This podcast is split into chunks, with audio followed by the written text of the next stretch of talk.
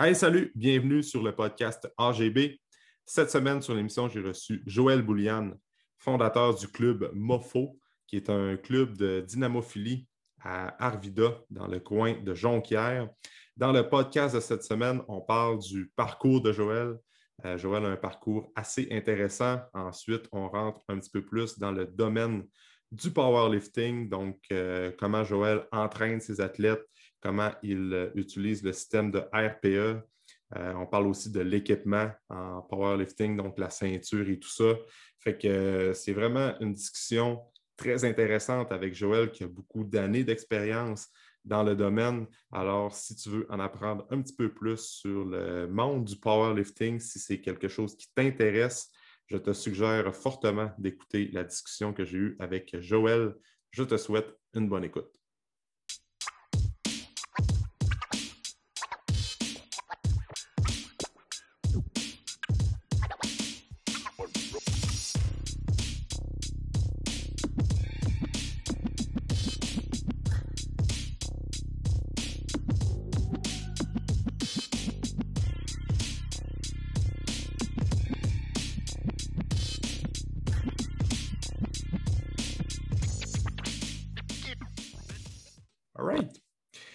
Donc, euh, merci Joël de prendre le temps d'être sur le podcast aujourd'hui.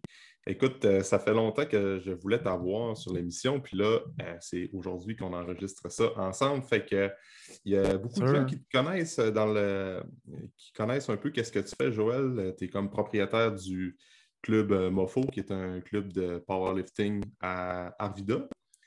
Oui, Arvida Jonquière, absolument. Puis, euh, mais si tu peux prendre le temps de te présenter là, ton parcours, les gens qui ne te connaissent pas, comment d'où vient ton intérêt vers l'entraînement, vers le powerlifting, je te laisse aller avec ça. Ah. Bon, ben, euh, dans le fond, moi, ça fait maintenant 17 euh, ans que je suis impliqué dans, le powerlifting, qu'on dit en anglais. En français, on dit le mot dynamophilie, qui est un petit mm-hmm. peu moins sexy, mais qui est quand même un mot qui a été créé pour désigner le sport au Québec. Euh, donc, euh, j'ai commencé à m'entraîner, j'avais 14 ans. si on parle de background général, j'ai commencé à m'entraîner très tôt. moi, j'avais un problème de poids quand j'étais au, secondaire. Okay. secondaire, j'étais vraiment un petit chubby. Là. Euh, moi, manger des pizzas pochettes trois fois par jour, de la lasagne, c'était ça ma vie. Puis écoute, tu en subis les conséquences quand tu es rendu au secondaire. Mais j'ai toujours été sportif. Fait que moi, j'ai fait du judo pendant quasiment 11 ans.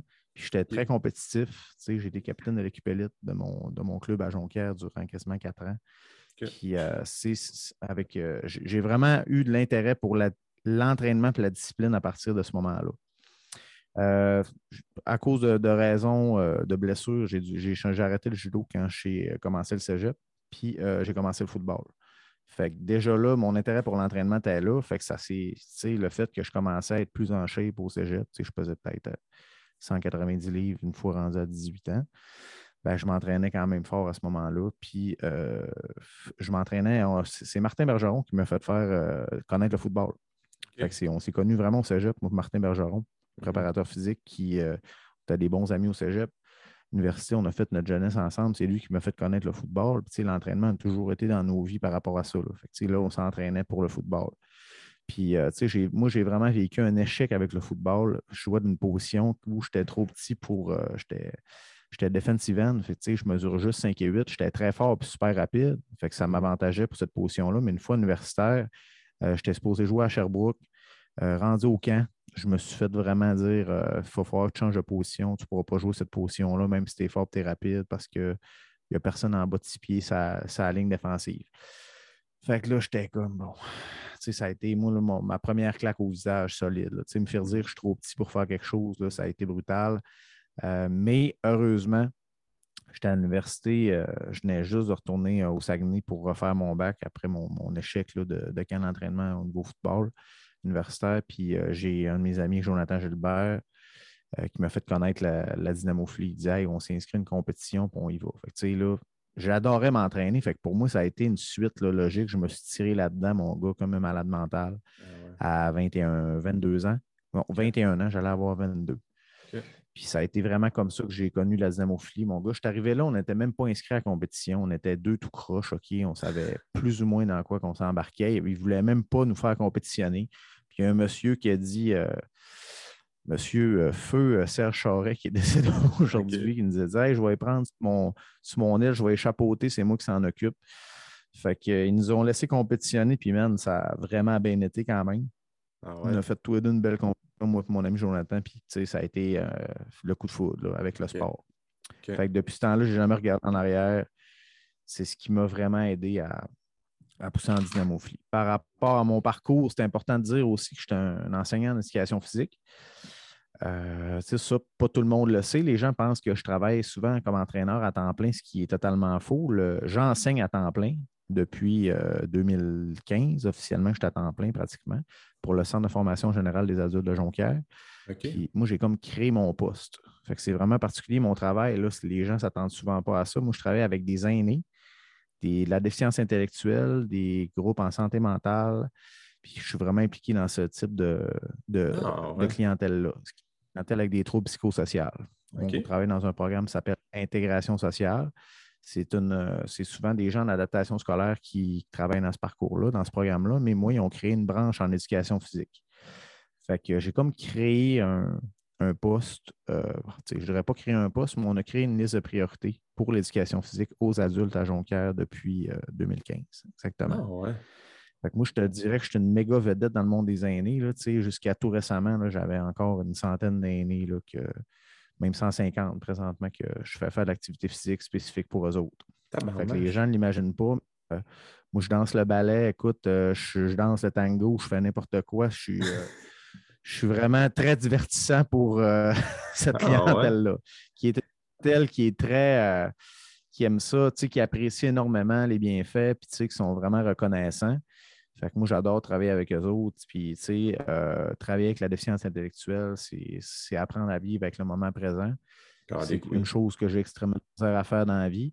Puis, euh, ça me ralentit. J'adore euh, travailler avec cette clientèle-là aussi. Fait que ça, c'est ma job à temps plein. Puis, le ah. gym, c'est mon autre job à temps plein. Mm-hmm. Et ça, on travaille, travaille beaucoup. Là. Tu sais, là, c'est. des bonnes semaines. On, travaille fort. Ouais, c'est mm. des grosses semaines. Mais... ça ressemble à ça, mon parcours. OK, mais pourquoi euh, pour les aînés? Parce que toi, tu fais affaire avec le centre de formation professionnelle. Moi, je suis un prof d'éducation physique payé par la commission scolaire, euh, le centre de service scolaire de la Jonquière, mais en milieu communautaire. Ah, OK. Donc, euh, c'est pas fréquent comme job. Il n'y en a pas énormément là, au Saguenay. Ah, c'est très. Et puis, il y en avait plus avant, maintenant, il y en a moins. Moi, je suis encore dans ma niche. J'ai fait ma place, j'ai ma clientèle, puis on a des groupes, on a plein de projets. Mmh euh, par rapport avec euh, des, organismes communautaires comme les aînés de Jonquière, comme euh, l'Escale, qui est un organisme qui aide les gens avec des troubles de santé mentale. Mmh on a des plateaux de travail avec la, maison de quartier de Jonquière. On a des plateaux de travail avec le Patro. Ah moi, je fais un petit peu le tour de tous ces plateaux-là. Puis on fait de l'activité physique.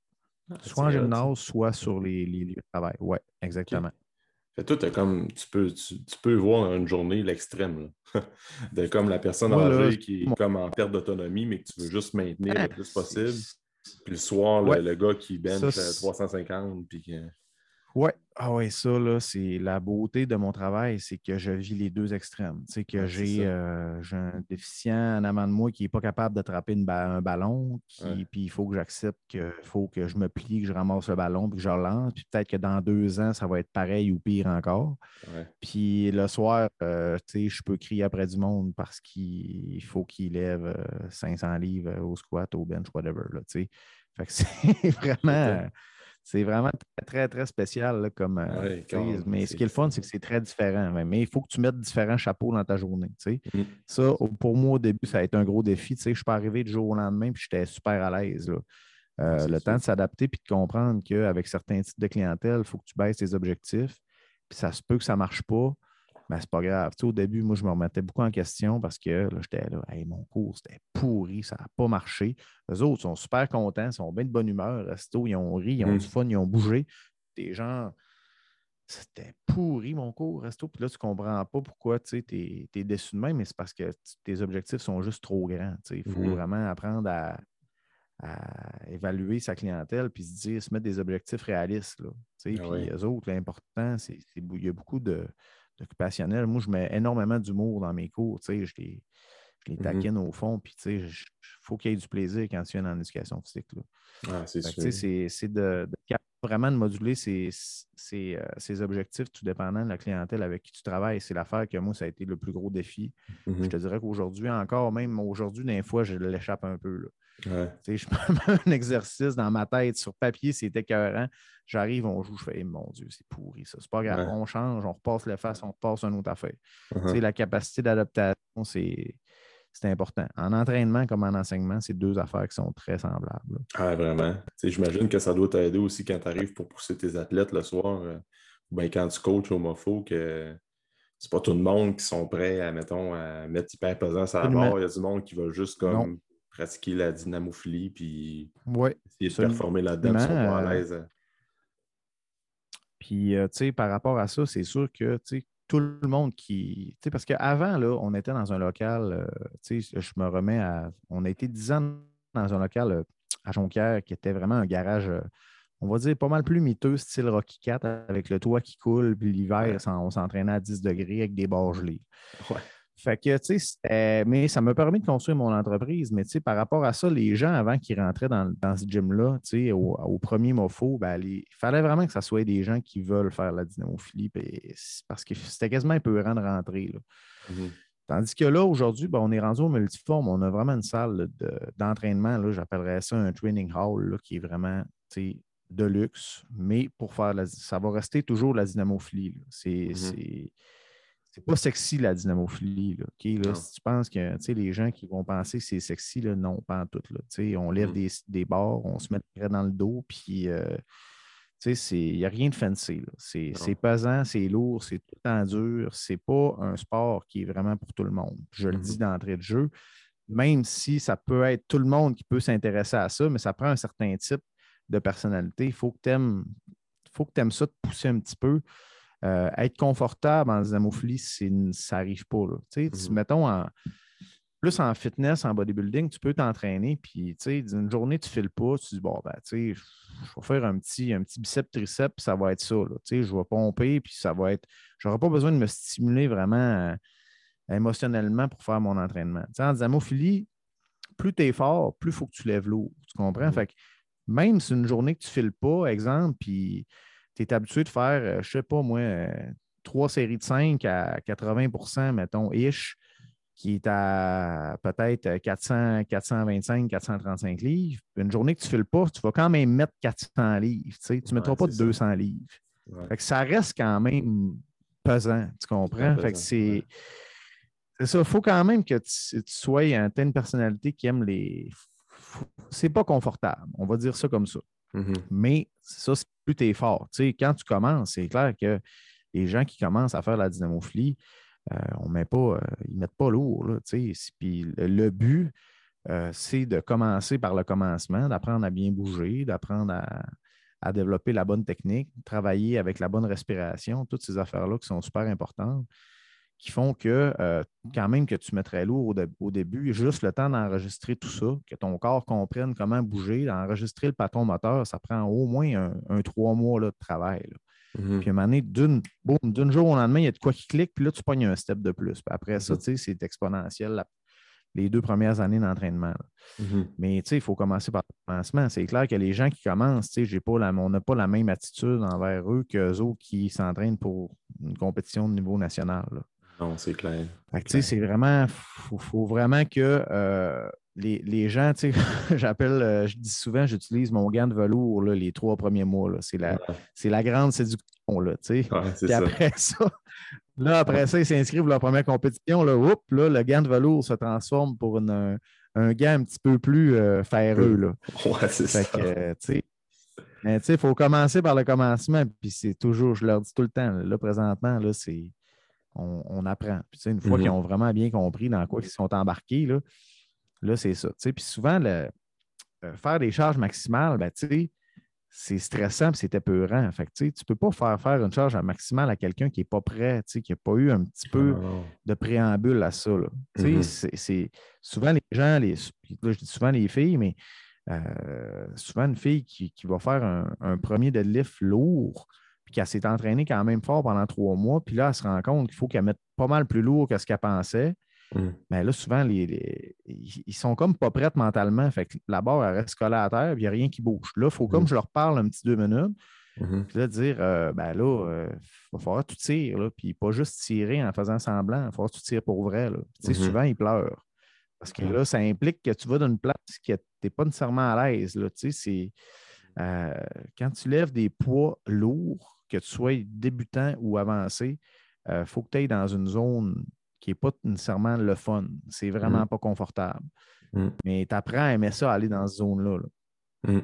Fait que, euh, ben, une fois qu'ils le font, la fierté qui sort de ça, euh, c'est vraiment extrêmement cool parce que euh, tu es capable de mesurer le progrès vraiment facilement. bon, tu faisais 100 livres quand tu as commencé, puis là, tu fais 250 livres aujourd'hui après quatre mois. Fait mmh. Tu ne peux pas sortir de là en disant, en filant pas bien. Dès que l'amélioration est là, elle est quantifiable, elle est touchable, elle est visuelle, capable de la voir.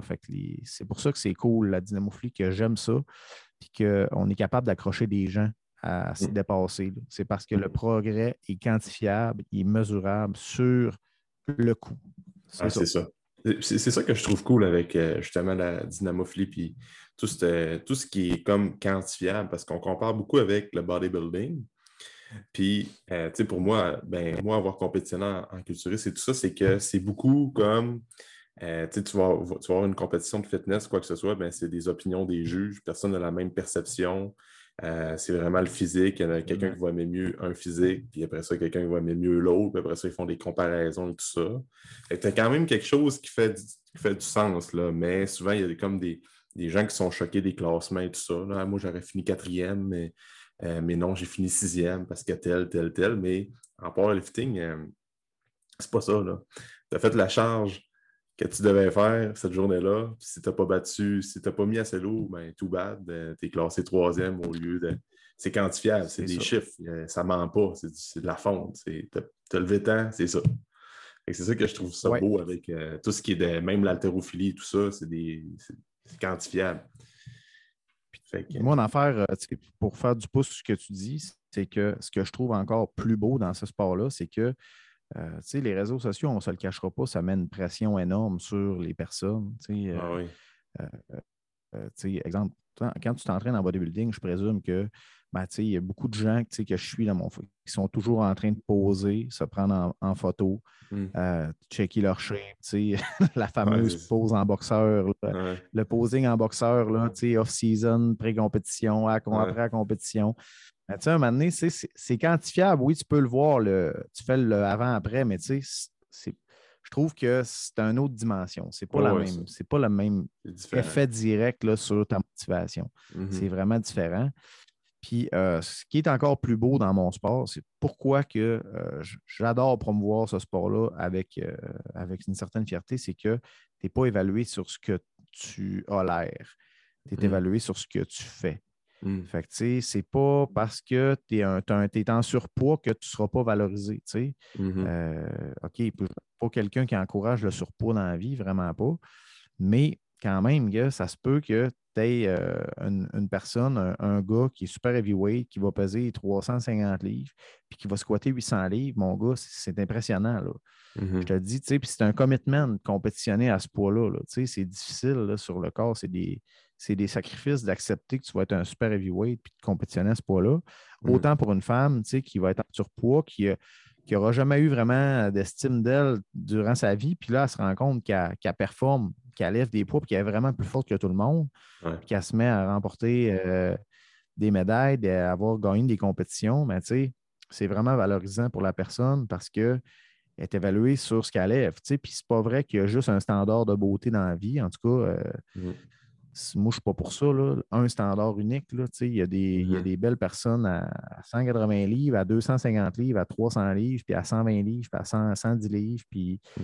euh, la beauté, c'est très subjectif. Fait moi, le, où c'est vraiment de la misère, ce que le bas blesse, c'est vraiment d'imposer un standard de beauté unique puis de pas de valoriser l'image de, de, la femme qui est forte en 2021, je trouve que ça va, ça va vraiment bien avec ce qu'on veut projeter dans la société. Là. Mm-hmm. On n'est plus en, 1980 où ce que toutes les madames que tu as entraînées probablement qui t'ont toujours dit ben non, mais moi je veux euh, je veux prendre du tonus, mais je ne veux pas prendre de muscle. mais si tu prends du tonus, c'est parce que tu as atrophié. Fait que, mm. encore, ça existe encore malheureusement. La, la, mm. la, fille qui veut pas avoir de muscle, là, qui. Mm-hmm. Je veux pas ressembler à ça. non, non, non. Écoute, on n'est plus là, je pense. Mm-hmm. ça, c'est quelque chose que je suis bien content dans mon sport. C'est que, tu sais, je peux entraîner des filles qui ont tel poids, des filles qui sont tout petites, puis dans les deux cas, c'est très impressionnant. Tu sais, de voir une fille de 110 livres deadlifter 380 livres, euh, c'est quand même mind-blowing. Tu, sais, tu regardes et tu ne comprends pas. Tu es comme, pourquoi? Tu sais? Mm-hmm. Euh, c'est dur à assimiler qu'une petite, personne peut être aussi forte. Mm-hmm. Tandis que, tu sais, que voir une grosse charge bouger par une, personne plus, euh, plus pesante, ben, c'est encore autant impressionnant. Ben c'est différent. Exact. de plus, on parle justement des femmes, la, relation que les femmes ont par rapport aux muscles, par rapport à la, force. Moi, de plus en plus, j'en vois dans ma clientèle qui vient de ma, clientèle féminine. De plus en plus, les objectifs, c'est de. Ils veulent prendre la masse musculaire, puis ils veulent être plus forts c'est de plus en plus important. Puis ils se rendent compte aussi que c'est pas parce que tu commences à forcer puis mettre l'eau sur une barre que tu vas être, tu vas avoir euh, en ben l'espace de trois mois avoir le physique d'une culturiste femme. Absolument. Fait que euh, ça commence, à changer encore là euh, tranquillement. mais, mais il y a du progrès. Il y a vraiment du progrès. moi, je pense que je pense que le CrossFit a vraiment amené une autre dimension en une vitesse là, accélérée. Là. Mm-hmm. Ça a rendu l'entraînement lever des poids accessibles à tout le monde. Puis, mm. euh, euh, c'est, oui, ça a une mauvaise presse, mais pour ce côté-là, moi, pour mon sport, ça a été vraiment bénéfique parce que, tu sais, en 2015 puis 2018, euh, on a vraiment eu un pic. on a doublé de membership à cause principalement de ce sport-là. Fait que, tu sais, les, les, personnes en CrossFit qui détestent faire du cardio, mais qui adoraient lever des poids, ben souvent, ils ont fait la transition en powerlifting après un an ou deux ans de CrossFit parce que ça les rejoignait plus. Mais s'ils n'avaient pas fait de CrossFit, ils n'auraient jamais peut-être participé à une compétition ou euh, mmh levé des poids. Là. Mmh ça ne les, les, aurait jamais amenés vers notre sport. Ouais, ça, c'est positif. Vraiment. je prenais l'exemple, j'ai comme euh, peut-être une femme ou non, deux, clientes là, au travers des dernières années qui ont toujours voulu euh, perdre du poids, puis leur objectif, c'était de rentrer dans un moule, dans un standard de beauté féminine. Finalement, ils ont comme découvert qui, pouvaient, qui étaient vraiment fortes, puis qui étaient capables de mettre l'eau. Automatiquement, ils ont changé le focus. Il y en a une qui a commencé à faire du powerlifting, l'autre qui a switché vers le, CrossFit. Puis euh, c'est deux exemples qui me viennent euh, vite en tête comme ça. Puis ils ont tout simplement laissé de côté l'apparence physique, puis se sont mis à pousser un petit peu plus je suis capable de mettre l'eau, je suis capable, indépendamment du poids, on s'en fout de quoi qu'ils ont l'air, puis là, ils se sont accomplis dans ces disciplines-là, puis sont encore aujourd'hui, ils s'entraînent, ils sont motivés, ils aiment ça. Puis euh, tu regardes, tu sais, au final, comme tu dis, c'est quoi le standard de beauté? Tu regardes, c'est pas des filles de fitness euh, comme on va voir sur Instagram, mais ils performent tellement bien leur sport, ils aiment tellement ce qu'ils font, qu'ils font en sorte que c'est des belles personnes, tu sais. Fait que, ah, absolument. Tu sais, moi, je vais, prendre ma blonde comme exemple parce que tu connais, tu connais Marianne. Euh, puis, tu sais, Marianne est deuxième au monde junior en 2021, elle était en Suède. elle pèse quand même 180 livres. Mmh. Puis il est d'un fois 185, mais Marianne, c'est une beauté de femme. Euh, mm-hmm. Oui, elle a des cuisses plus grosses que moi. Mais sacrifice, euh, c'est impressionnant. Là, c'est, elle dure comme une roche. Là. C'est pas. Euh, c'est, pas. elle n'a pas l'air d'être en surpoids. on aurait dit ça, là, 5-10 ans, une fille de 180 livres. Ça, ça, ça achète d'un, homme de taille moyenne. tu comprends? Là? Fait que, euh, tu sais, puis elle n'a pas l'air d'une fille, si tu veux partager une photo, peu importe, là, tu, mmh c'est vraiment très relatif, là, tu sais, c'est une mmh. fille qui est rayonnante, qui dégage la joie de vivre, tu sais, elle est assumée, elle, est, forte, euh, elle, dégage, elle dégage la force dans tous les sens du terme, là. Oui, c'est ça. Fait que c'est aussi ces aspects de ces personnalités-là qu'on regarde, qu'on voit aussi. Tu, peux voir une fille de, comme qui, essaie de couper ses calories, qui s'entraîne pour être le plus mince possible. C'est comme, OK, c'est tes objectifs, mais une fois tu regardes ce qu'elle dégage, c'est comme, ouais, un crime. Euh, ah, en tout cas, chacun, chacun sa, façon de faire. Exactement. C'est un, un autre, euh, c'est un autre bit, comme on dit, le fitness. Là. Mais c'est clair que euh, tout ce qui est trouble alimentaire, tout ce que ça peut entraîner, il y a des très bons préparateurs physiques. Moi, je pense que Mm. Euh, il y en a qui font un job incroyable avec leurs athlètes. Ils ne sont pas tous pareils, mais euh, il y a des filles qui sortent de là à mocher là, pour le restant de leur jour. exact. Fait que c'est ça. C'est comme dans tous les domaines. Il y a, ah des, il y a des bons. Ah, il y a des, bonnes façons de faire. c'est ça. Il y a des bonnes façons de faire les choses. Mais, puis encore là, je pense que les, les gens qui sont fragiles aux troubles alimentaires ne devraient pas faire de, de fitness ou devraient apprendre à, à suivre une bonne thérapie au travers de ça parce que ça laisse des traces. Là. Je suis 100% d'accord. Vraiment, ça, je, le vois vraiment dans les dernières années, là, comme troubles alimentaires là, qui s'ensuit. Puis, bref, ça, c'est sûr que c'est un autre, euh, un autre sujet, là, mais mais si on revient avec, euh, avec le, sujet de. Tantôt, on parlait hors d'onde, justement, que tu allais nous parler un peu de ta, planification, puis comment tu approches euh, ta planification ah, d'entraînement avec les athlètes. Là. Euh, bon, ben, pour commencer, quelqu'un. C'est un gros, gros, gros sujet. Ouais, c'est ça. Vas-y, comment? Pose-moi une ben, question. ben, comment tu vois quelqu'un, là, parce qu'il y a peut-être quelqu'un qui écoute le podcast en ce moment qui dit Hey, crime, j'aimerais ça commencer ça, j'aimerais ça faire de la euh, dynamophilie, puis je m'intéresse à ça. Fait quelqu'un qui commence vient de voir au MOFO, qui, euh, by the way, parenthèse, la nouvelle place, je l'ai vu euh, quand je suis allé au centre multiforme. oui, oui, pour la formation. Oui.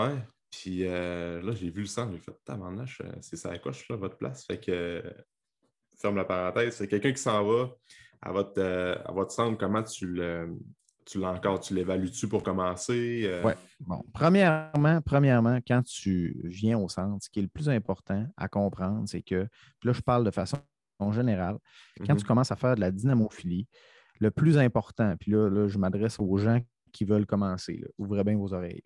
Si tu veux commencer à faire de la dynamophilie, puis tu veux devenir bon dans un temps décent, c'est-à-dire un an ou deux, les deux premières années, tu as besoin d'un coach. Et là, je le répète, tu as besoin, tout ce que tu as besoin, c'est d'un entraîneur, d'un coach qui connaît ça, qui va bien te diriger dans ce sport-là. Parce que tu vas faire n'importe quel entraînement, parce que là, aujourd'hui, de l'information sur Internet, il y en a gratuitement disponible. On pourrait regarder des vidéos sur YouTube de powerlifting pendant 7 heures de temps, puis trouver, OK, 60 000 programmes pour commencer. Il y en a de l'information disponible. Mais ce mmh. qui va vraiment, pourquoi qu'au MOFO, on a des athlètes qui se démarquent au niveau national en moins de deux ans, c'est qu'ils sont coachés par des, des coachs compétents. Donc, tu sais, au, gym, il y a moi qui coach, il y a Marianne qui coach. On s'occupe de nos athlètes, on les encadre, on les suit, on les traque, on, on veut du feedback, on veut technique, on veut des, des cues. Il y a mmh. deux moments par semaine qu'on offre du coaching gratuit c'est inclus dans, son, dans, le prix. Ce n'est pas gratuit, mais c'est inclus, c'est un prix qui est inclus dans, le prix de l'inscription. Fait qu'on est là physiquement pour aider nos athlètes. Hmm. Donc, euh, quand quelqu'un commence, si tu lui donnes la, pire affaire que tu peux y faire, c'est dire Hey, voici ton entraînement, bonne chance. C'est hmm. impossible qu'il y ait des résultats. Une personne sur 20 va réussir à s'en tirer hmm. avec cette façon-là. Ça prend quelqu'un qui est c'est rare. Tu sais, quelqu'un qui est extrêmement autodidacte, qui est vraiment capable de, comprendre la proprioception, c'est souvent des, athlètes qui ont, ont, des gros backgrounds dans des gros backgrounds dans d'autres sports, qui comprennent vraiment leur corps dans l'espace, mais tout le monde a besoin de coaching. Les deux premières années, c'est ce qui est le plus important. Je te ferai faire, OK, des séries de 8, des séries de 15, des séries de 12. Si tu es bien coaché, tu vas progresser, c'est sûr. Puis après les deux années d'entraînement, quand tu te mets à faire de la compétition, c'est là que la planification d'entraînement devient vraiment plus individualisée. Parce que chaque personne n'est pas pareille. Et là, c'est une autre, paire de manches. C'est là que ça prend vraiment beaucoup de connaissances spécifiques en périodisation. Puis il faut que tu sois capable d'avoir un coffre à outils qui est, qui est, qui est large, qui est vraiment large, parce que ça se peut que tu fasses quelque chose avec un athlète et que ça ne marche pas, pas en tout avec un autre athlète. Fait que, moi, je ne crois pas, je ne fais pas partie des coachs qui croient qu'il y a un système unique d'entraînement s'applique à tout le monde. Ce qui, moi, je pense que c'est totalement faux, que je pense que euh, faut que tu adaptes tes systèmes d'entraînement à plusieurs personnes. Puis, pour l'avoir vécu, je coach quand même depuis 17 ans. Fait que, il y en a eu de l'essai-erreur. Ça n'a pas tout le temps été comme je voulais. Clair. Fait que, euh, je me suis inspiré des méthodes que je trouve qui étaient le, plus bénéfiques pour, euh, pour moi. J'en ai essayé énormément sur moi. J'ai quand même gagné cinq championnats canadiens, fait que j'ai quand même euh, du millage. J'ai ouvert 50 mm. compétitions de fête dans ma vie. Fait que c'est sûr que personnellement, moi, ma, carte d'athlète m'a aidé beaucoup aussi à m'avancer comme, comme coach. Mm-hmm. Fait que cela dit, euh, il y, a vraiment différents types de personnes. Il y a des, personnes, si je, vais, prendre le, classique là, que je rencontre, là, les gens qui commencent au gym, mettons. Euh, souvent, on a des filles qui sont très minces, avec des, longs leviers, des longs fémurs, euh, qui, ont de la misère à, avoir de l'hypertrophie, mais qui sont probablement très endurantes. on va dire des filles qui sont plus type euh, fibre d'endurance, qui serait mhm. bonne probablement au jogging, mais euh, à, faire, du rameur, peut-être à faire du crossfit, mais même pas tant que ça, qui, sont, qui ont de la misère à prendre de la masse musculaire. Il y en a que, même s'ils font un entraînement d'hypertrophie, ils ne prendront pas une ligne. Tu comprends? Là?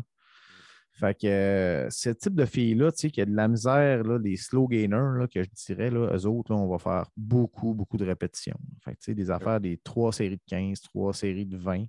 Euh, vraiment pour aller solliciter des fibres dans lesquelles ils ont une prédominance.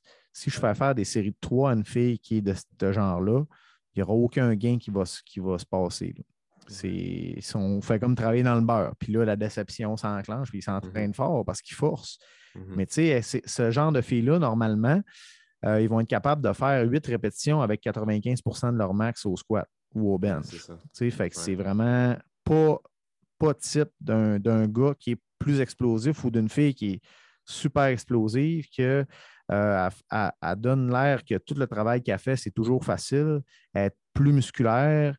Euh, ça, c'est une autre façon d'entraîner. On va entraîner avec des répétitions plus courtes. On va, on va focuser sur euh, vraiment plus d'intensité, tout dépendant de la période d'entraînement.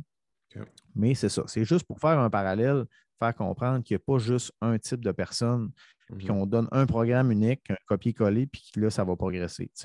Plus la personne est avancée, plus elle a des faiblesses spécifiques, plus il euh, faut que l'entraînement soit spécifique à ses besoins mhm. euh, si on parle un peu de système d'entraînement, moi, j'utilise un système d'entraînement qui est avec des RPE. Les RPE, qu'est-ce que c'est que ça? C'est, c'est une façon, ça s'appelle Rated Perceived Effort. Ça veut dire que euh, c'est une façon de calculer l'effort perçu selon euh, une série que je vais te donner. Euh, c'est un système qui est, pour moi, je n'ai rien inventé de ça. Ça a été inventé il y a plusieurs années. Puis ça a été popularisé par Mike Toshirer de Reactive Training System, qui lui, il a mm. vraiment implémenté ça partout en dynamophilie. Puis ça a été ça, ça, a vraiment là, ça a été un game changer dans, le sport. Les gens là, ils ont commencé à utiliser ça, puis regarde, euh, les résultats après ça, ça a été vraiment, vraiment un game changer. Le monde, tous les champions du monde utilisent les RPE ou presque. Ah Pourquoi? Pourquoi? C'est quoi les RPE? Comment je peux appliquer ça au day-to-day?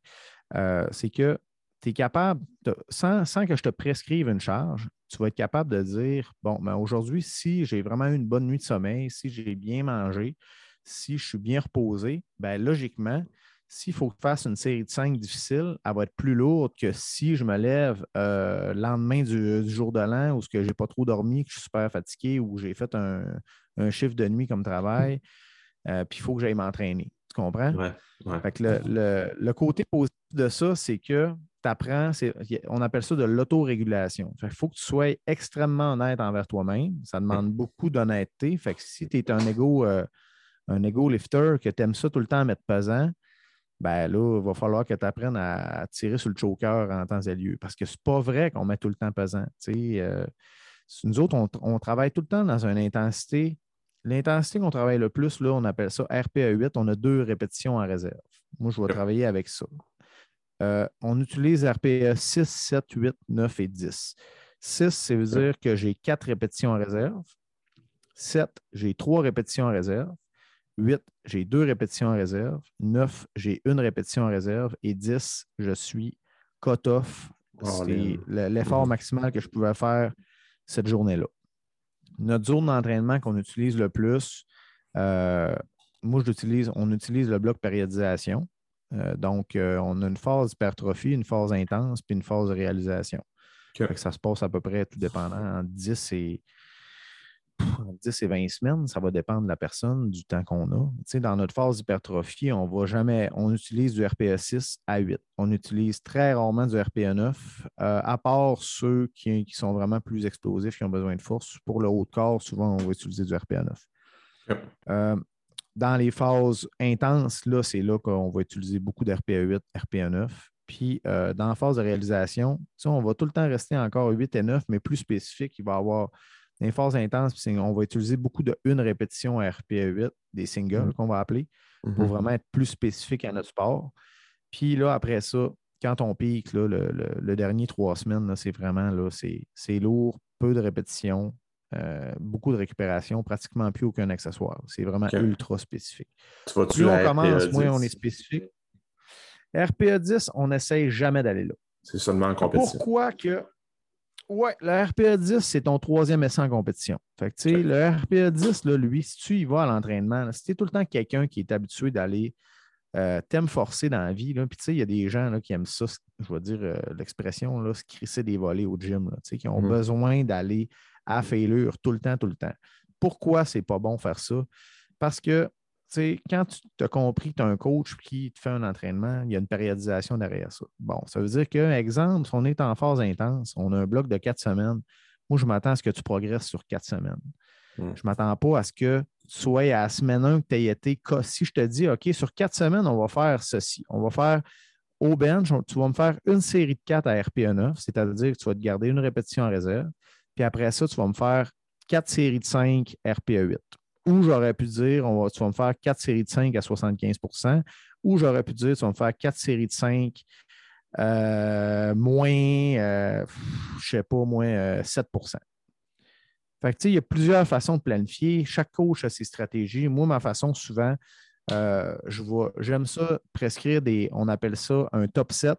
Mon top 7 va être prescrit en RPE, puis mon, mes working sets, mes séries de travail, le volume d'après, vont être prescrits en pourcentage ou encore euh, en RPE, mais majoritairement, j'aime ça prescrire une charge pour qu'il y ait une progression sur quatre semaines.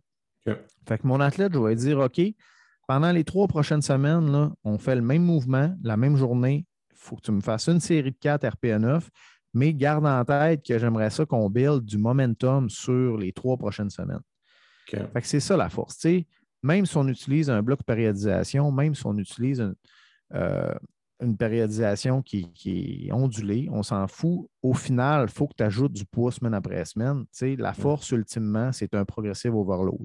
C'est le mm-hmm. plus vieux système qui existe. C'est inventé depuis les années 60. C'est semaine 1, tu montes, semaine 2, tu montes, semaine 3, tu montes, semaine 4, tu montes encore, semaine 5, oh, commence à être fatigué, on déload. Tu mm-hmm.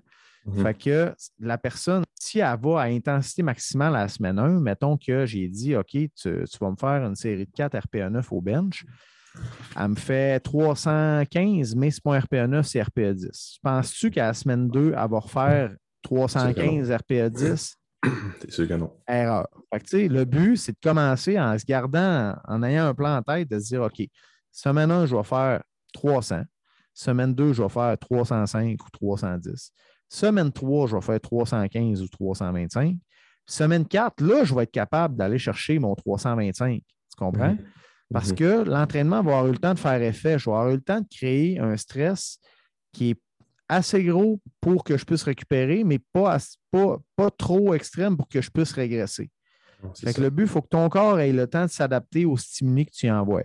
Mhm. c'est ça le progressive overload, c'est que si ton, ton, ton overload est trop raide, euh, ta progression est trop abrupte semaine après semaine, ben, tu n'en auras pas de progression. Fait que, c'est, c'est vraiment important de comprendre ça. Puis c'est là que pourquoi les gens progressent, c'est qu'ils ont vraiment un entraînement adapté et qu'on les guide là-dedans. si je te donnerais un entraînement PBE, tu verrais, là, c'est ingrat de recevoir ça. Là. Tu lis ça, on paye des prix de fou là, pour payer là, des, des coachs. Tu reçois un courriel, c'est marqué euh, une série de 1 RPA 8, 3 x 8 RPA 8.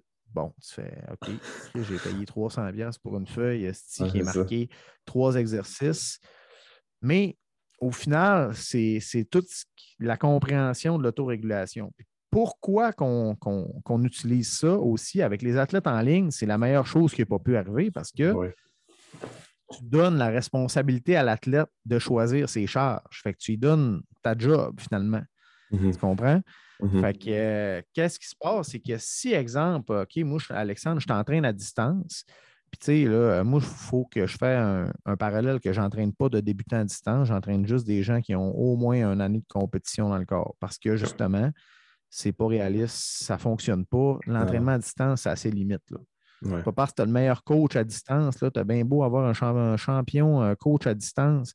Euh, si tu n'as pas d'expérience de compétition, ta technique, c'est de la merde, ça va rester euh, de la merde sur une feuille de papier. C'est ça. Ça ne marche pas. fait que, euh, cela dit, ramène-moi, j'ai, comme, je me suis comme égaré. J'ai dit, je voulais dire. là, tu parlais ah! avec les RPE, comment, pourquoi tu utilises ça avec les athlètes à distance. C'est que tu le. Oui, avec les athlètes à distance, oui, excuse-moi. Euh, les athlètes à distance, pourquoi c'est important? C'est que tu leur donnes la responsabilité, exactement. C'est eux autres qui s'auto-régulent. Si, exemple, je te je t'entraîne à distance, je te prescris une charge, je te dis, bon, hey, là, demain, là, tu me fais une fois 4 à 325. Tu es tout seul chez vous, tu as une nuit de mort, tu es fatigué, tu fais le 325, tu te blesses. Mmh. Si tu payais un client blessé, vraiment pas payer un client blessé. C'est vraiment pourri. Fait que ça, ce que mhm. tu veux, c'est éviter ces affaires de même. Fait que, ça évite beaucoup de blessures de travailler avec les RPA parce que, puis une fois que la personne a compris le système, parce que ça prend un certain temps, là, tu ne commences pas à travailler avec les RPA du jour au lendemain et tu te dis ah, moi, j'ai tout compris. Mhm. Il y, a des, y a des bonnes journées puis il y a des moins bonnes journées. Puis même si tantôt je te disais que je veux une progression sur trois semaines, ça se peut qu'à la semaine 3, tu aies une semaine de merde, puis ça ne vole pas comme tu veux. C'est là qu'il faut que tu parles, puis tu utilises ton ego pour te dire, ton gros bon sens pour te dire, bon, ben là, écoute, euh, je vais baisser. Je vais te donner un exemple, moi, personnellement, ce qui m'est arrivé. Présentement, je m'entraîne, je me prépare pour une prochaine compétition, championnat national euh, euh, fin mars, si ça a lieu, Jésus-Marie-Joseph. Puis, tu sais, exemple, moi, j'avais une progression sur trois semaines Première semaine, exemple, au deadlift, euh, je fais une série de 5 à 275 kg, 605. Deuxième semaine, je suis capable de. Euh, non, excuse-moi. Première semaine, je fais 260. Deuxième semaine, 270. Troisième semaine, rien que de la merde. Je mets 275. Écoute, je n'ai même pas tiré sa barre. J'avais le dos qui était vraiment fragile. Si je faisais cette série-là, je me blessais. Fait que j'ai laissé ça de côté. J'ai fait fuck off. Je suis redescendu à 250. J'ai fait ma série. Il a fallu que je baisse de plus que j'avais fait deux semaines avant parce que j'avais eu de la fatigue cumulée. J'étais juste trop fatigué. Puis euh, cette semaine, j'ai fait 285 kg x 3 RPA 8. Fait que tu comprends-tu que euh, j'ai vraiment eu, une fois que j'ai récupéré, j'ai vraiment eu un effet de surcompensation. L'entraînement a fait effet, j'ai été capable de récupérer. J'ai eu un gain, pouf, pire euh, cette semaine, mardi soir, lundi soir. Fait que tu sais, c'est si j'avais été stupide puis j'avais forcé comme un cochon le, la semaine passée, peut-être que ça n'aurait jamais bougé cette semaine. J'aurais, j'aurais pu risquer de me blesser, premièrement. Puis j'aurais peut-être même pas été capable de faire la charge que je voulais faire. Tandis que là, juste en me disant, bon, ben garde, on va baisser cette journée-là. j'ai eu un esto de récupération, j'ai été capable de recatcher up, j'ai fait un PR la semaine d'après. Mm-hmm. Fait c'est ça que ça fait. Puis le fait de travailler avec des pourcentages, il y, a, il y a des coachs qui travaillent juste avec des pourcentages, puis ça fonctionne. moi, je ne dis pas que ça ne fonctionne pas. Toutes les méthodes fonctionnent. C'est que la différence, c'est que quand tu as des mauvaises journées, ben, tu es poigné avec la patate chaude. Tu comprends? Si tu n'as pas fait ta charge, tu vas sortir du gym, tu vas être en tabarnak. C'est vraiment le mot. Tu vas dire bon, ben, une journée de marde, training de marde, j'ai failé deux fois. C'est comme tu t'enfonces un servicieux. Mm-hmm. Puis, euh, tu sais, moi, mes athlètes au gym, tous les gens que je coach, ils n'ont pas le droit de failer. Ça fait partie de, mon modus operandi au gym. Là. Mm-hmm. Euh, tu ne pas. Fait que si mm. tu sens que ça ne va pas, si, tu as un autre rep à faire, tu as été trop cochon, tu raques ça, tu baisses la charge. Mm. Parce que la failure, euh, le fait de rater à l'entraînement, c'est très dur, sa, motivation. C'est ah, dur. Après ça, je te mets un exemple là, concret. Là. Les gens, ils ne réfléchissent pas à ça. Tu te prépares pour une compétition, la plupart des gens là, qui sont insécures vont falloir qu'ils fassent leur max avant leur compétition. Mais pourquoi il faut que tu valides quelque chose que tu vas faire dans deux semaines? Puis mhm. risquer de faire shotter down ton système nerveux central. Mhm. C'est vraiment de l'insécurité là, rendu là. C'est un problème de confiance en soi. Mhm. Si deux semaines avant, moi j'aime ça souvent faire la charge d'ouverture, puis euh, il faut que ça bouge. Il ne faut pas que ça soit un grinder. Là. c'est au moins qu'il y ait une répétition en réserve ou pas loin de une. Il faut qu'il y ait de la mhm. place. Que... Après ça, tu arrives à la compétition. oui, OK, tu vas être stressé, mais tu vas être prêt physiquement pour le faire. Puis il y a une mm. bonne préparation mentale qui est importante derrière de ça aussi. Il faut que tu aies confiance en témoigner. les gens qui vont deux semaines avant la compétition, qui vont commencer à stresser, puis il faut qu'ils fassent leur troisième essai euh, à l'entraînement, mais ben, souvent, c'est un problème. Ils arrivent à la compétition, puis sont la compétition, c'est deux semaines plus tard. Ce n'est pas dans le gym. Ce que tu fais dans le gym, c'est un indicateur de performance. Ce qui compte, c'est quand tu as trois personnes avec des cravates qui sont assises en avant et qui te disent si tu as trois, deux lumières blanches et plus. Mmh. Fait à part ça, ça compte pas. Fait que moi, pour moi, des. oui, OK, c'est le fun de mesurer notre progrès dans le gym. C'est un, un, indicateur de performance, mais ça vaut rien. Fait que, moi, mes athlètes, je veux qu'ils performent le jour J. Mmh. Puis c'est pour ça qu'on est bon en compétition. C'est parce qu'on s'entraîne pour être fort en compétition. Mmh. That's it. Ah ouais, c'est ça. Ah, c'est intéressant. Ça fait beaucoup d'informations, là. Ça fait vraiment beaucoup d'informations. Tu sais, je pourrais te parler de périodisation pendant, pendant 7 heures de temps. Mais ça reste que c'est ça la base. C'est. Ouais. C'est vraiment important. Puis il y a des gens, tu sais, si je fais juste des parallèles, euh, il y a des gens qui vont super bien fonctionner avec les RPE, puis il y en a d'autres qui vont me dire bah, Moi, les RPE, ça ne marche pas. Euh, non, c'est pas que ça ne marche pas, c'est que tu n'es pas mm. capable de t'auto-réguler parce que tu prends des mm-hmm. décisions de marde. Ouais, c'est ça. C'est pas vrai que c'est un système qui ne fonctionne pas. Il y a certains types d'athlètes qui aiment ça juste faire ce qui est écrit sur la feuille. Ils ne veulent pas se casser la tête puis avoir la patate mm. chaude dans les mains pour décider c'est quoi qui est bon pour eux autres.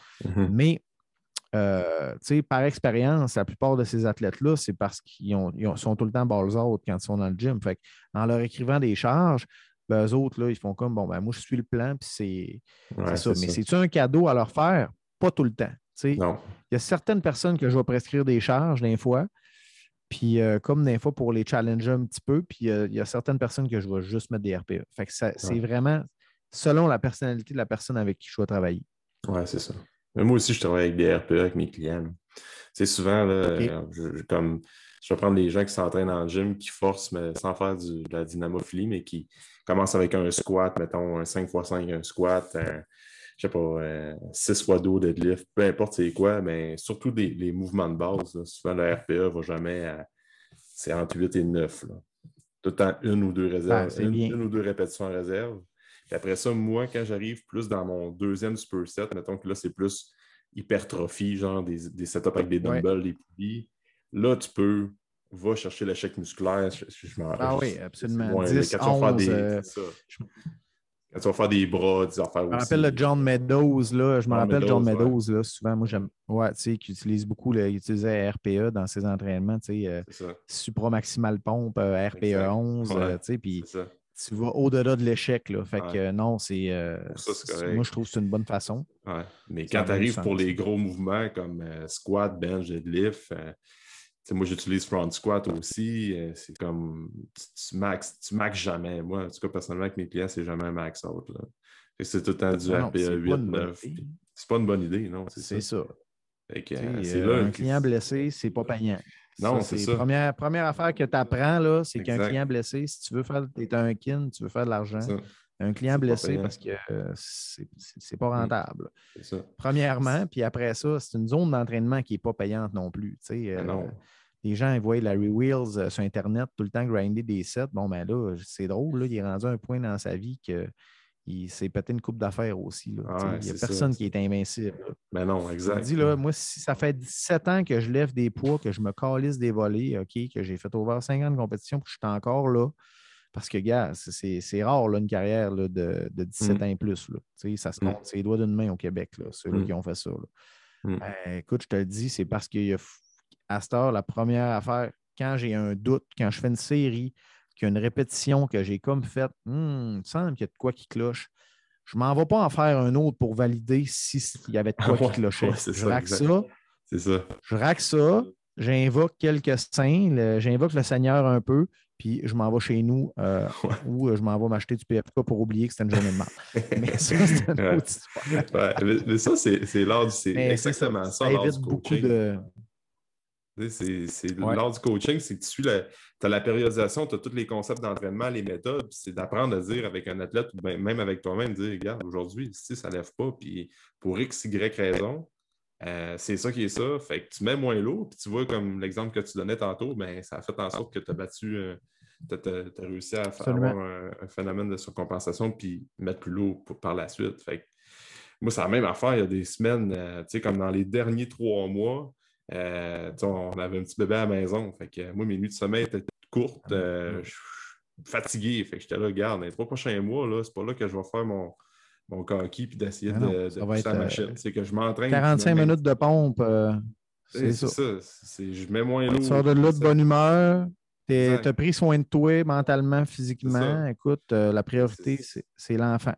C'est ça. Fait c'est de réévaluer un peu tout le temps comme en ce moment, c'est, quand même, je voudrais pousser puis battre des PR et tout ça. Ça ne fit pas, puis je vais risquer de me blesser parce que je dors moins, je suis fatigué pour, pour X raisons, encore une fois. 100% c'est, toujours de prendre ça en tête. Puis c'est ça l'affaire aussi avec le monde qui, qui arrive, qui vont dans un au gym ou quoi que ce soit, qui veulent toujours essayer de battre leur PR, puis essayer tout le temps de le benchmark du deux plates ou bien deux plates et demi au bench. Puis finalement, à toutes les fois qu'ils le font, ils ont un échec. Tantôt, tu, disais de faire un, échec dans ton entraînement, un set que tu n'es pas capable de réaliser, c'est la pire affaire. Puis semaine après semaine. Ah, ça hey, je te dis pas, je ne l'ai jamais fait, là, OK, là. Non, non, non, moi, aussi. J'étais le plus stupide, là, OK. Moi, là, 8-6-4-2 euh, fail, là, j'ai fait ça pendant à peu près 5 ans de ma vie, là, euh, quand j'avais 15 ans. Moi, je voulais faire trois plates, là. Je, m'entraînais dans un énergie cardio. Les entraîneurs voulaient me tuer, mon gars. J'étais désagréable. Je l'audais comme un innocent. Technique de merde, OK, mais j'étais fort. Honnêtement, j'ai été chanceux de ne pas tant me péter que ça, mais il y en a une méchante gang. Quand tu mélanges des, produits dopants, des stéroïdes là-dedans, euh, qui ne survivent pas longtemps, là, ça, les, muscles, des claquages embarquent, les déchirures musculaires embarquent, Ce euh, mm-hmm. c'est pas trop long. Fait que c'est là que quand tu as un coach que tu es encadré, ben, ça t'évite de faire ces stupidités-là. tu vas arriver au même point, deux fois plus vite, sans t'être pété à la gueule. Fait que, tu sais, moi, les gens qui souvent, le, problème qu'on a, c'est que les gens disent Ouais, mais là, ça coûte cher s'entraîner au MOFO. Mais oui, ça coûte 80$ par mois. Puis ta planification d'entraînement, ça te fait à peu près entre 115 et 120$ par mois. Bon, mais mm. ben, si je te dis, OK, que tu vas payer 120 par mois pour être capable de t'entraîner dans un gym, puis que ton, ton bench va monter de 50 livres dans la prochaine année, puis ton squat risque de monter de 100, 100 livres et plus, tu vas-tu être satisfait de ton investissement? C'est ça que je leur pose comme question.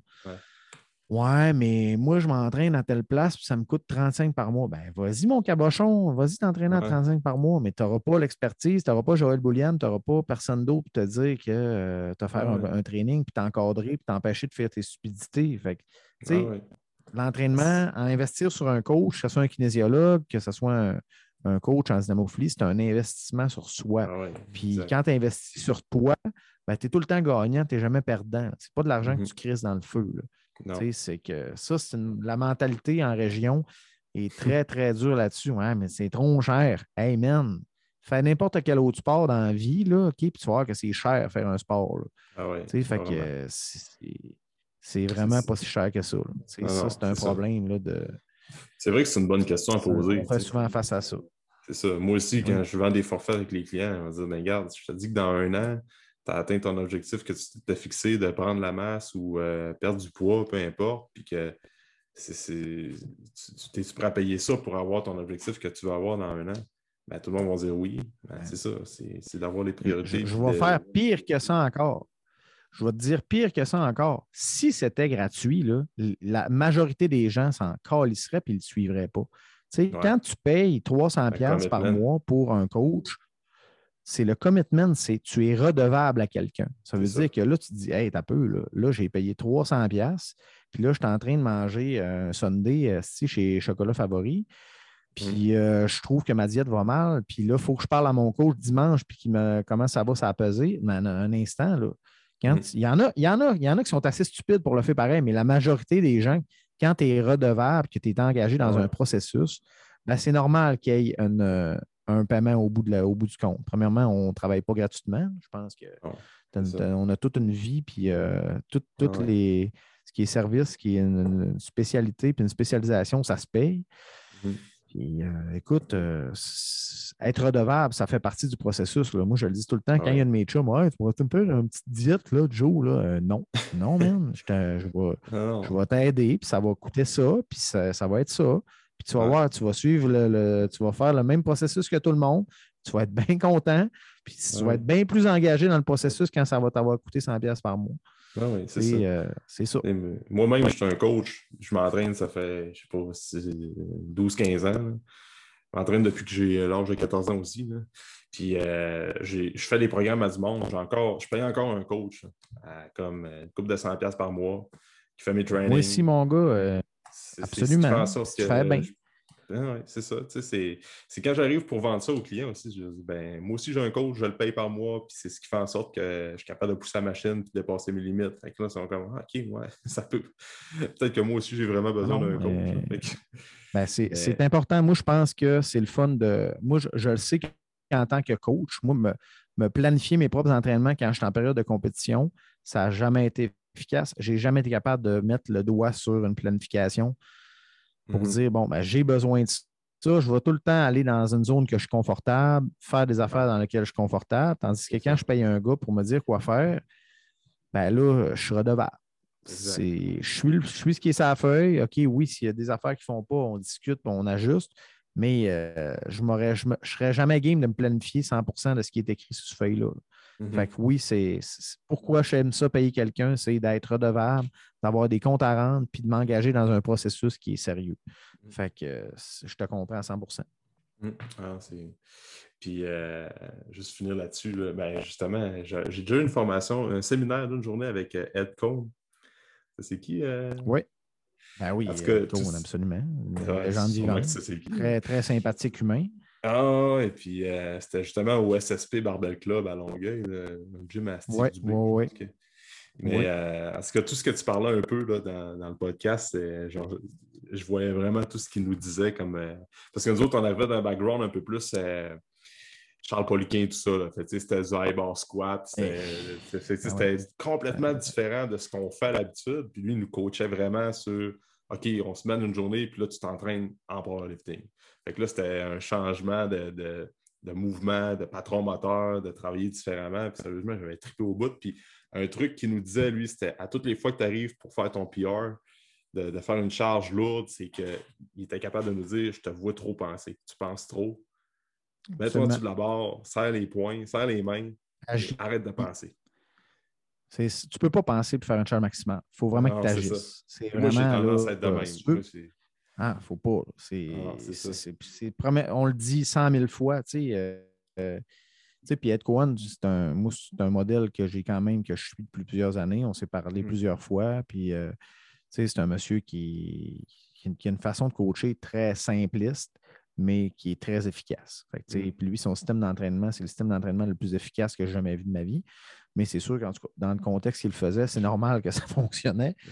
Mais, euh, tu sais, c'est. Euh, non, non, mais il faut garder ça simple. Puis, tu sais, c'est. Rendre les... Pourquoi rendre des choses compliquées quand ça peut être simple? puis moi, moi, je suis vraiment un gars de terrain je fais partie de cette, vraiment cette gang-là qui aime. Moi, là, je ne suis pas un gars qui va rendre de quoi de compliqué. Il faut que ça soit un squat, là, c'est tu montes, t'inspires, tu descends, tu remontes. Bon, à base, il ne faut pas que ça soit vraiment plus compliqué que ça. Là, si tu te mets à penser, attention assis, attention à tes talons, attention à tes orteils, attention à chest, check ton chest, chest ta tête. Là, tu te ramasses avec quelqu'un qui est genre, euh, il descend puis il fait juste penser. Non, on commence avec la base. Après ça, on ajuste avec les petits problèmes techniques que la personne a là. Mm. Mais je n'en parle pas s'il n'y a pas besoin. S'il n'y a pas besoin de penser à ses talons, ben, je n'en parle pas. S'il n'y a pas besoin de penser à son chest, je n'en parlerai pas. Ça va bien. Je vais juste focuser mm-hmm. sur c'est quoi qu'il faut corriger. Mm. Fait que euh, non, ça, c'est le problème avec énormément de coachs. Là. 100 000 Q techniques pour essayer de corriger un mouvement, non, ça ne marche pas. Puis moi, j'ai vraiment une facilité pour cibler euh, chaque type de personne, techniquement, tu m'amènes n'importe qui, je te jure, il repart de là puis il fait un squat. Ça ça m'est pas arrivé souvent dans ma vie de pogner quelqu'un puis euh, je te redresse. Puis il y a beaucoup de, de, contact manuel. là, mm. Moi, j'aime ça donner une bonne claque sur le ventre.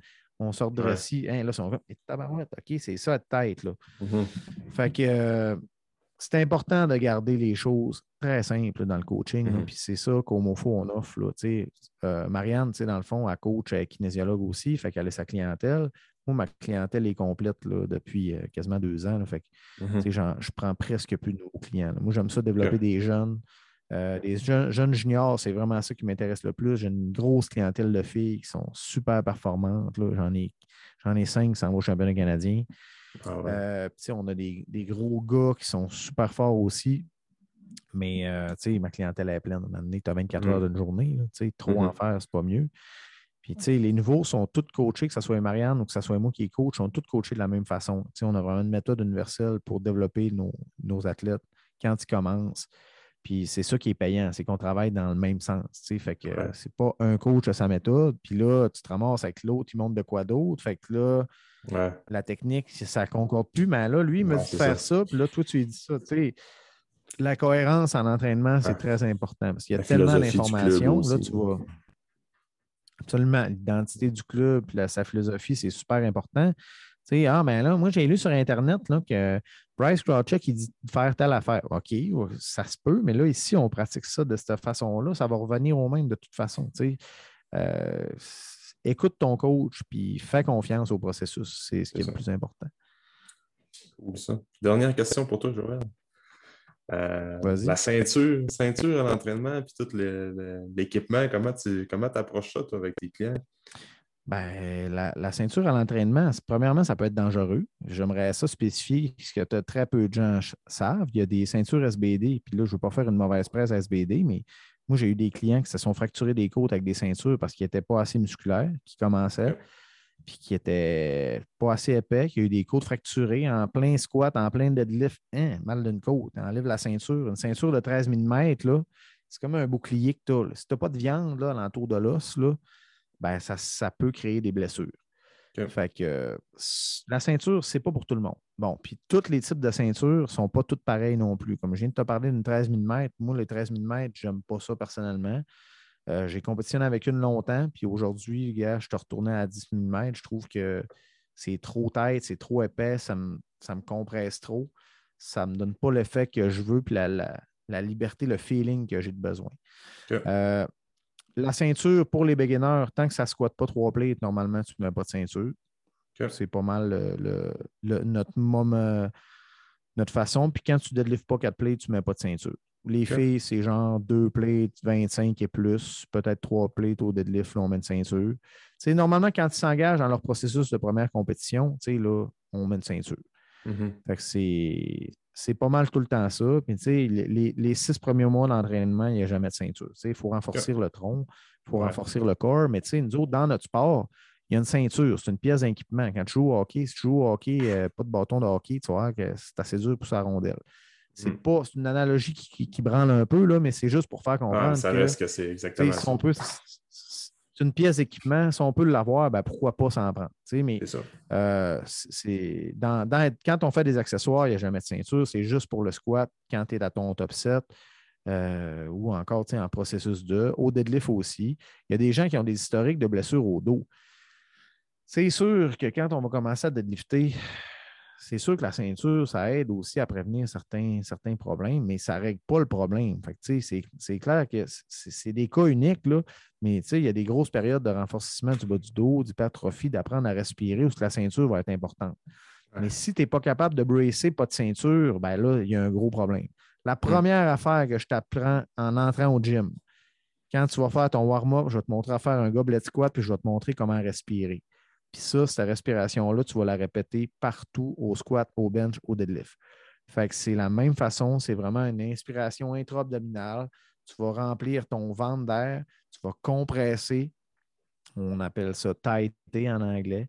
Puis après ça, tu vas descendre pour avoir une respiration en baril, que tu mm-hmm. sois plein, que tu mm. sois solide, solide, solide, que tu aies une armure au niveau du tronc, sans que tu sois courbé, sans que tu sois penché. Il faut vraiment que tu sois neutre. Mm. Euh, la stabilisation du tronc en position neutre. C'est vraiment la première, première, première chose que je vais t'apprendre avant de faire n'importe quoi. Une fois que ça c'est compris, ben là, tu es capable d'utiliser ton tronc et tes abdos pour euh, sortir du trou quand tu es au squat, pour décoller ton deadlift. Si tu n'es pas capable de faire ça, ben, tu ne peux pas faire un squat et un deadlift qui est sécuritaire. Là. C'est vraiment important. Fait juste en pratiquant ça, en brassant, en brassant à toutes les répétitions, tout le temps, tout le temps, ben, tes abdos, ils se renforcissent très rapidement. Mm-hmm. Fait que oui, c'est important. Ça, tu sais, puis avoir un, des, on fait beaucoup de planches, euh, beaucoup de travail en isométrie au niveau des abdominaux, tu sais, la, du, la roulette aussi, euh, des affaires qui, qui, demandent beaucoup, mais c'est important d'avoir une bonne stabilité du tronc. Puis ça évite justement, tu sais, euh, au début d'apprendre à bracer sans ceinture en faisant des squats puis des deadlifts, ben, c'est une très bonne façon. Là, Après ça, tu mets la ceinture, puis là, tu es encore plus blindé. Mm-hmm. C'est comme une étape avant. Mais mm. je ne recommande vraiment pas à quelqu'un de s'acheter une ceinture pour commencer à faire la dynamophilie. Vraiment pas. Je conseille les knee sleeves assez rapidement parce que les knee sleeves, écoute, c'est une pièce d'équipement qui, premièrement, qui prévient plus des blessures, qui, qui va t'aider. Ça, ça, va te donner un petit support, mais ce ne sera pas un support de fou. Là. Mais euh, ça va te garder les genoux chauds, des articulations qui peuvent être fragiles, surtout pour les grandes personnes ou les personnes qui sont plus âgées. Euh, des knee sleeves, ça, moi, c'est une pièce d'équipement qui est assez euh, importante quand on commence. Mais la ceinture, normalement, ça attend au moins 3 à 6 mois, dépendant de la personne. Hum. C'est bon à savoir ça. Mais euh, non, c'est parfait, ça. C'est parce que justement, la, ceinture dans les gyms, des fois, je vois que le monde abuse ben trop. Quand tu mets une ben ceinture pour faire des curls, c'est comme. Non, non, là, c'est ridicule. Là. pas, pas besoin de ceinture pour faire des curls. Euh, c'est de l'abus. C'est psychologique aussi. C'est l'effet de se sentir en sécurité. Ouais. Mais la ceinture, euh, dès que j'ai fait mes. Euh, même, tu sais, on fait des héros assez pesants. Je ne mets jamais de ceinture pour faire ça. Tu sais, ton tronc, tes abdos, il faut qu'ils travaillent aussi. Là. Mm-hmm. Mais, tu sais, je veux faire du, finir là-dessus. Il y, y, a des gens qui s'entraînent vraiment hors saison sans ceinture moi, ça change tellement mon mouvement. je vais en faire un petit peu, mais je n'irai jamais très lourd sans ceinture. ça change trop mon mouvement. Je vais aller vraiment plus bas que d'habitude. Euh, fait ça peut me causer des, blessures à laine ou des, euh, mmh. des petits étirements dans les adducteurs. Fait euh, moi, ma ceinture, j'en mets pas mal tout le temps à l'année. je ne fais pas partie de ceux qui ne mettent, mettent, pas de ceinture à l'entraînement pour des périodes de temps. À moins vraiment que je fasse juste du bodybuilding. Mais pour les squats, les bench et deadlift, quand je suis en haut de, de 365 livres, c'est bien rare que je n'ai pas de ceinture. OK. C'est bon savoir. Pour deadlift, moi, dans mon warm-up, je ne mets pas ma ceinture avant 4 plates. Fait je fais 4 plates, puis après ça, je mets ma ceinture. Fait que 4,50 et plus, je mets ma ceinture. Ça, dépend, ça dépend du monde. ça fait. Ça me réveille le tronc, je te dirais. Mm-hmm. Ça me prépare mm-hmm. à l'effort. Puis après ça, moi, ma ceinture, elle m'aide beaucoup. Là, mm. Je pousse dedans. C'est comme une extension de moi, là, C'est ça. C'est ça. Cool, ça. Écoute, euh, Joël, on a parlé pas mal d'affaires ensemble. Je suis bien content d'avoir euh, comme eu le temps de toucher tous les sujets, un peu comment tu utilises les RPE, la ceinture aussi qu'on vient de parler. Fait que je pense que les gens vont bien aimer ça. Euh, écoute, merci d'avoir pris le temps d'être euh, sur le podcast aujourd'hui. C'est vraiment apprécié. Pour terminer, où est-ce que les gens peuvent te suivre, prendre contact avec vous pour. Euh, parce que vous êtes pas mal l'institution de, de Dynamo Philo Saguenay lac saint jean en tout cas. Là. Fait que s'il y a des gens qui, oui, veulent vous suivre. Il y a des gens qui sont curieux. Ouais. Puis là, c'est sûr que c'est une période assez noire pour les gyms aujourd'hui, mais vous pouvez nous écrire quand même, on peut vous donner des informations. Euh, sur la page Facebook, sur la page Instagram, normalement, c'est pas mal les deux façons les plus simples pour nous répondre. On vous répond en dedans de 24 heures, c'est assuré. Puis euh, on, vous prend rendez-vous. nous autres, on fonctionne tout le temps comme ça. On, discute un peu tes besoins, on prend rendez-vous avec un entraîneur, il y a une évaluation, mais on vous met en action très rapidement. Fait il n'y a pas de niaisage, il n'y a pas de flafla. Tu veux t'entraîner, tu vas t'entraîner. Euh, on n'attend pas six mois pour que ça commence. C'est ça qui est le fun. On te met en action rapidement on espère que cette pandémie-là ne recommencera pas euh, autant longtemps. Non, c'est ça. Euh, ça. Ça va nous faire plaisir de répondre à vos questions si, vous avez de l'intérêt, si vous, voulez essayer. il y a des gens qui viennent au gym aussi une fois par semaine aussi. Euh, j'ai beaucoup de gens qui font du CrossFit qui viennent peaufiner leur mouvement d'haltérophilie. beaucoup de gens qui, on a quand même des, bonnes connaissances en haltérophilie aussi au, MOFO. moi, j'ai j'ai coaché beaucoup en Altero 2013-2014 quand j'étais avec CrossFit Jonquière. Ah, j'avais été fondateur avec Eric à l'époque. Mm-hmm. Puis, tu sais, euh, on a une belle plateforme, on a, une couple d'athlètes qui font juste l'haltérophilie aussi. Euh, fait pour les débutants intermédiaires là, qui veulent vraiment peaufiner leur technique, qui n'ont pas le temps de la pratiquer nécessairement dans le gym, ben ça, ça peut être euh, un service qui est vraiment intéressant. Ensuite, euh, il y a des gens qui viennent juste, justement pratiquer leur squat, leur deadlift, qui veulent la technique, une séance en privé une fois par mois, juste pour avoir un meilleur bagage. Puis, quelqu'un qui fait du CrossFit, souvent, ils sont tout le temps dans le même boule avec le même monde, puis ils pensent que faire telle charge, c'est bon. Puis là, ils arrivent là, puis ils font comme. Je fais comme les, mm-hmm. replacer dans leur euh, dans le contexte. Là, dire Hey, deux plates, là, c'est léger. Tu mm-hmm. vas être capable de faire plus très rapidement. Puis ils sont comme Ah ouais. Fait que mm. juste de se faire un petit peu pousser au bord du précipice par quelqu'un qui, qui, a beaucoup d'expérience, ben ça, ça peut être. Le mental, c'est très important dans la force maximale. vraiment, vraiment leur faire comprendre que euh, un deadlift de deux plates, c'est un échauffement. C'est pas une charge lourde.